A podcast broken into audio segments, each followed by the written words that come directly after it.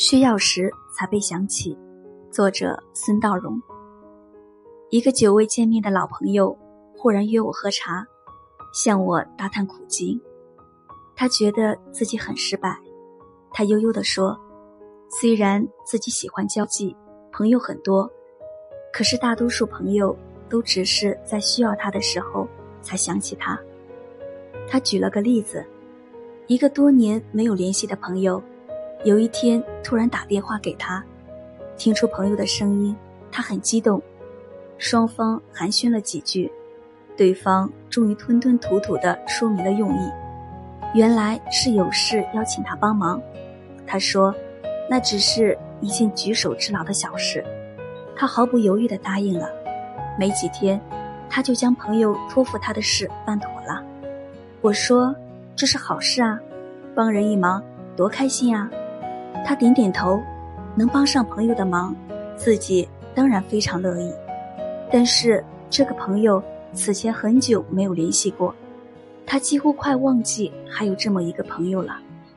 这件事后，朋友再次如人间蒸发，没了消息，也没了联系。他讪讪地说：“因为有了困难，因为他可以帮上忙，朋友才想起他，这让他觉得很挫败。”在他看来，无论是亲戚还是朋友，都需要常走动、勤联系，才能加深友谊。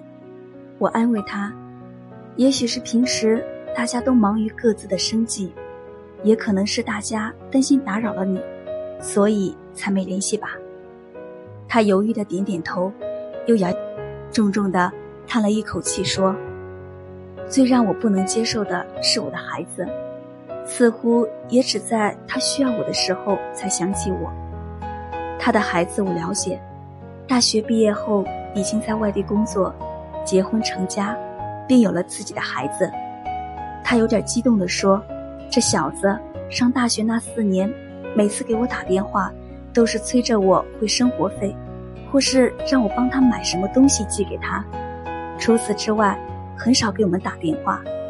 结婚之后。”他给我们的电话就更少了，每年只是回来看我们一次。前几天，这小子忽然又打电话来了，急切的让我和他妈妈去他那。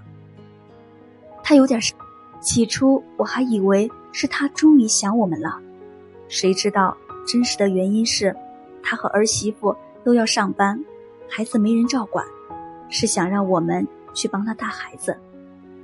朋友一脸感慨。连自己的孩子，都只是在他需要你的时候才想起你，这是多么悲哀的一件事。听了朋友的话，我乐了，对他说：“他们在有需要的时候，首先想到了你，这恰恰说明关键的时候，在他们的心中你还很重要，值得信赖啊。换一个角度来看，被人需要，何尝不是一件幸福的事情呢？”朋友不吱声了。我笑着问他：“你怎么突然想起了我？”朋友讪笑着说：“朋友圈里，你是个特别善于倾听的人，不知为什么，我一下子就想到了你，就是想和你唠唠嗑。”我拍了拍他的肩：“谢谢你，在你需要的时候，能够想到我。”